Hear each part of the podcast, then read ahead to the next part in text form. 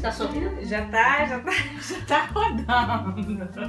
Depois você vai pegar esses inici- esses comentários. Eu já te conheço, já sei tudo que vai acontecer. Então tá, gente, chega de ladainha. É, eu trouxe mais uma vez a minha amiga Olivia Merchior. Vamos fazer um resuminho pra quem não viu o outro episódio. Mas pode ver aí embaixo. O quê? É, pode ver em algum lugar aqui, eu vou botar um link. Mais de mil visualizações. Olha. Olha só, um hit desse canal, viu? O hit da minha É. vida.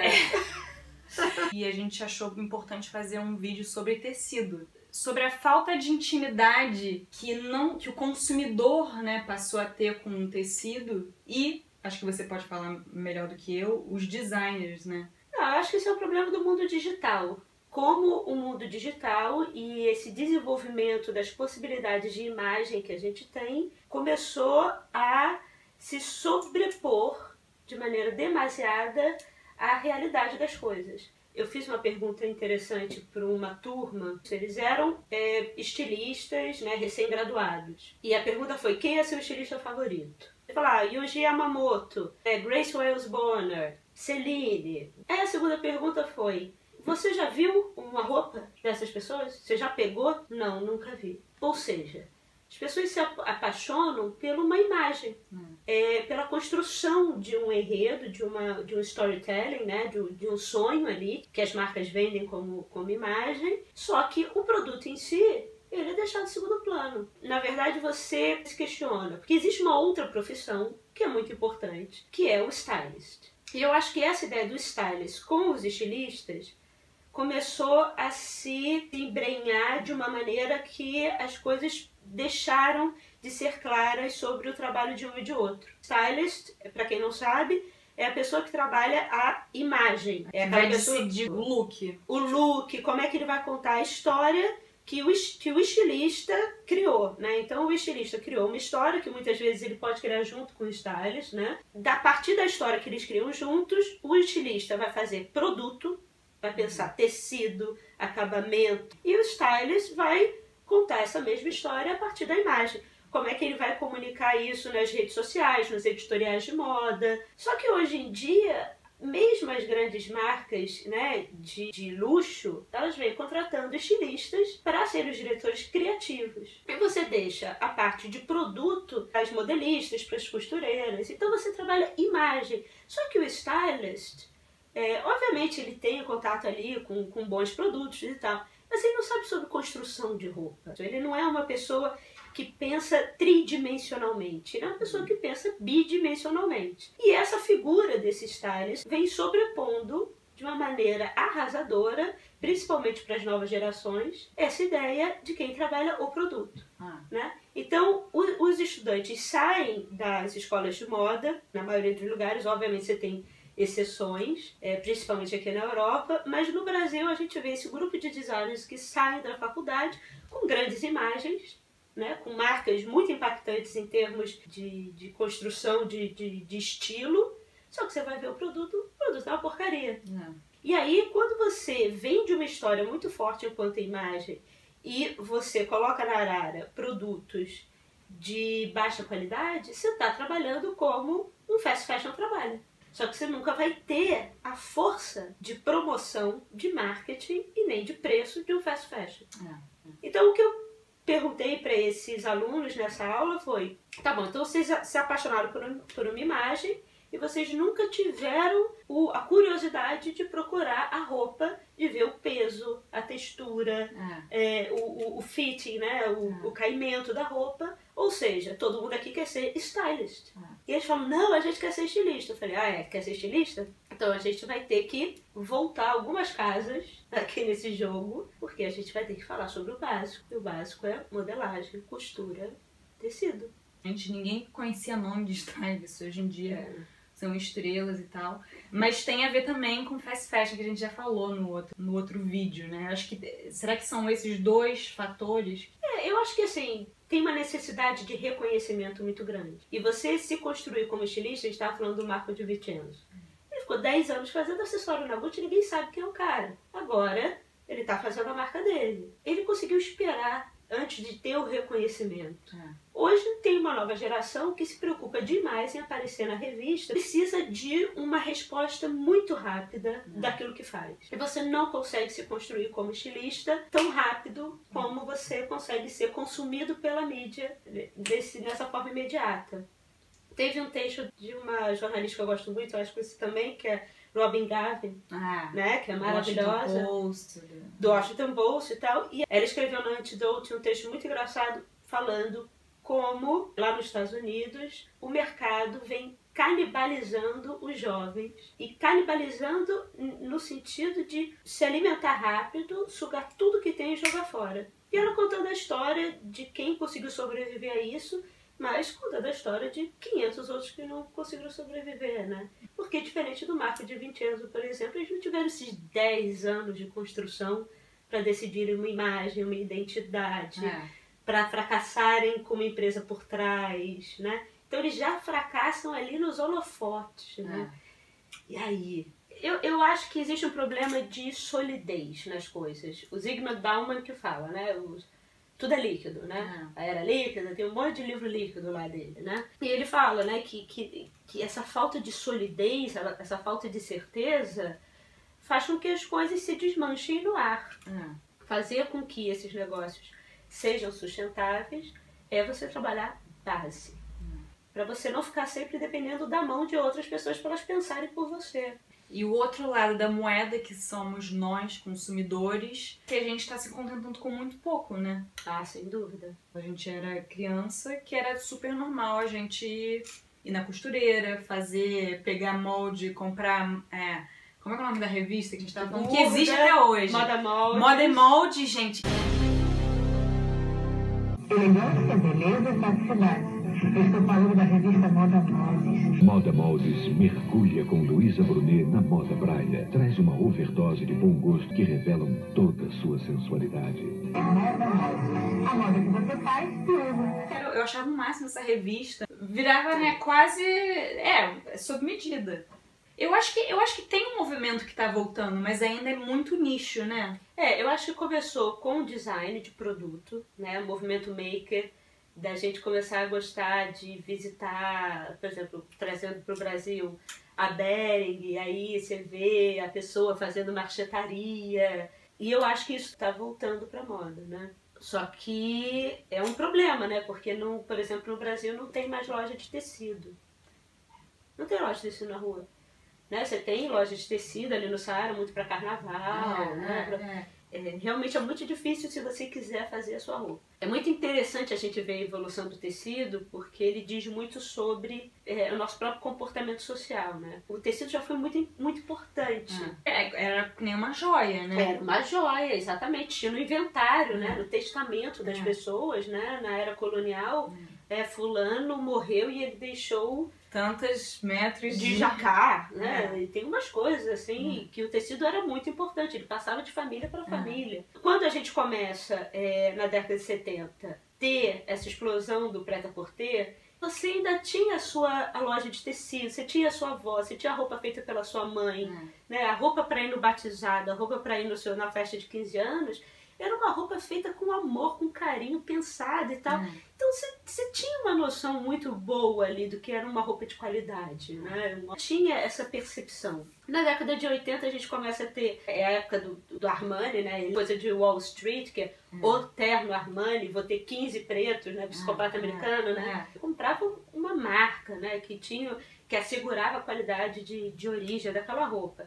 E na década de 90, na verdade, a coisa começa a desbaratinar e não à toa junto com o advento Do fast fashion. do, do fast fashion, da câmera, est- da câmera digital, da internet, onde as coisas começam a serem apresentadas no- na, na tela e o fast fashion você tira né, essa assinatura que essas roupas da década de 80 tinham e você passa a ter que se virar rápido para não repetir a roupa porque você está aparecendo o tempo inteiro. né? Na verdade, o tecido ele passa a se comportar dessa maneira, com essa mesma asepsia É. que o monitor tem. É. Né? Um monitor que você não toca, que você não sabe o peso.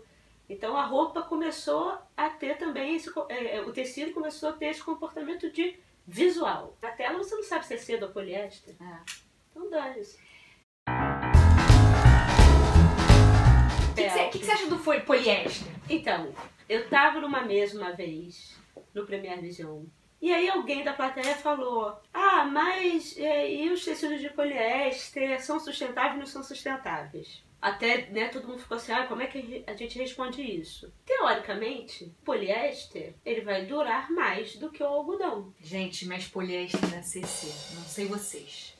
Mas, mas assim, de- dependendo também, porque assim, o, o problema não é o poliéster. Existem poliésteres que são, como eles são produzidos em laboratório, eles são muito mais manejáveis. Uhum. Então, por exemplo, se hoje em dia você consegue, dentro de um- de um laboratório, dentro de um filamento de, de poliéster, você colocar antibiótico para que um, um paciente de um hospital receba o- a medicação de uma forma menos agressiva. Você pode colocar bloqueador solar. A fibra de poliéster é uma fibra extremamente interessante. Qual é o problema? Assim como o algodão. Existe poliéster, que é uma porcaria. Existe algodão, que é uma porcaria. Mas aí como é que você sabe? É, não. Primeiro que tanto um algodão muito ruim quanto um poliéster muito ruim, eles têm, eles são muito mais ásperos, eles É. são grosseiros, eles não são gostosos ao toque, né? Agora, existem poliésteres que você, às vezes você não sabe se é uma viscose, se, Exatamente. se é seda, você não sabe, né? É, é, impressionante. Kenzo faz muita coisa, tá fazendo muita coisa com poliéster. Isso não deprecia. É. Tem umas empresas japonesas de poliéster, de enlouquecer. Então, quando você vê na etiqueta poliéster, não é pra. Qual é o preço dessa roupa que você tá vendo? Entendeu? É, então, porque, por exemplo, gente, poliéster da COS, Não tá rolando. Eu acho que da CC. não Por sei. exemplo, agora foi lançado um poliéster, isso é bem novo, tão aerado ao ponto dele conseguir, faz com que você não sue e ele não dá cheiro. Porque o poliéster tem, muito, tem muita coisa boa. É, E ele é muito resistente quando ele é bem feito. é. né? O problema é que esse poliéster que é usado principalmente pelas essas lojas de fast fashion, assim É. como, como o algodão, assim como a própria seda, são produtos de segunda linha. Tá, tá? então desmistificando o poliéster. não Poliéster ser necessariamente. ótimo, pode ser chiquíssimo. É, tá. Quando você tá numa loja e você olha a etiqueta, o que que te faz fugir de uma roupa? Eu não vou primeiro para etiqueta. É, A roupa me chama lá pelo design. Né? O segundo momento é a parte do fitting, como eu me sinto, qual é o toque. Se eu tiver alguma dúvida, eu olho a etiqueta. Se eu gostei de uma coisa, eu quero saber exatamente o que, que eu tô levando. E eu acho muito surpreendente, muito bacana, quando eu, eu, eu que trabalho com tecido há tanto tempo, ainda sou enganada por alguns tecidos. E, e, e até pela composição da etiqueta, eu vou saber se aquela roupa vai durar mais, como é que eu devo conservar. Aquilo dá umas dicas disso. Eu, eu acho que o mais interessante da- da- das, das fibras e dos filamentos, então, só, só para esclarecer.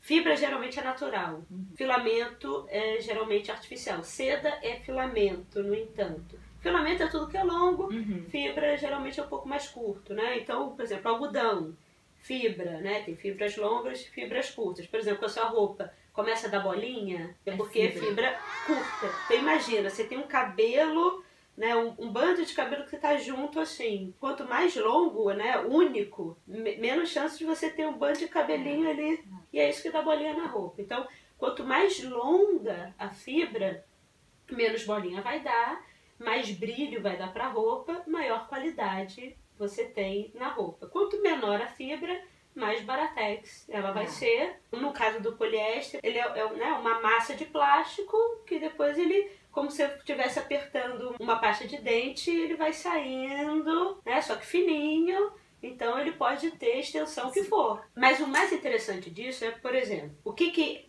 uma etiqueta pode te dar né, de informação. Hoje, essa mistura que a gente tem de fibra e de filamento é o mais interessante, porque cada tipo de, de origem vai te dar um comportamento diferente. Por exemplo, o algodão te dá respirabilidade, sente fresco, Ah. né? Geralmente as fibras naturais te dão respirabilidade. As fibras sintéticas, por elas serem esse bloco de plástico, dão menos respirabilidade. No entanto, elas são menos propensas a insetos, traças. Então, se você tem uma roupa que você tem que usar uma vez como vestido de noite e depois você tem que deixá-lo guardado durante muito tempo, Obviamente você não vai querer pensar que seu vestido de noiva tem poliéster, É. mas deveria, É. entendeu? Se você tiver um pouco de poliéster na mistura da sua etiqueta, você sabe que você vai ter maior resistência. O poliéster é extremamente leve.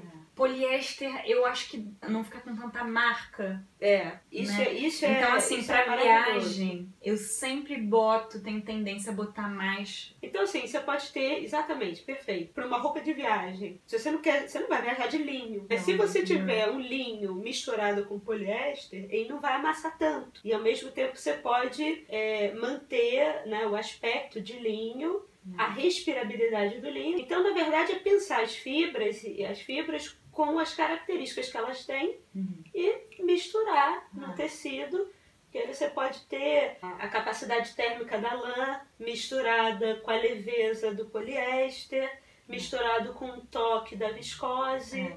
E aí você, com- você começa a construir um tecido e que tem o melhor dos mundos, né? Ou em outros casos o pior dos mundos. Aí você pega tudo que tem mais barato, joga ali e faz o tecido. Gente, moral deste vídeo. Entre toque, toque o seu tecido, né? Vamos voltar a, a- a abrir lojas de tecidos, né? Lembra que tinha uma em cada esquina? Mas eu acho que vai voltar, sabia? É, eu também acho. Eu, eu realmente. Eu, que- eu, eu, eu todo dia penso nisso. São Laurent, que começava, né? Isso, isso é famoso, que ele jogava o tecido numa cadeira pra ver como é que era o caimento, pra aí começar a pensar. É isso que Então, falta, né? É, então é, então nós consumidores temos que ficar mais atentos e mas os estilistas também, né? Mas a ficha tá caindo, sabia? É, eu acho também. O próprio consumidor já tá ficando de saco cheio. Eu acho que a nossa função como pessoas de moda e pessoas que gostam de se vestir, que acreditam na moda, não como um grande circo de imagens vazias, mas como algo que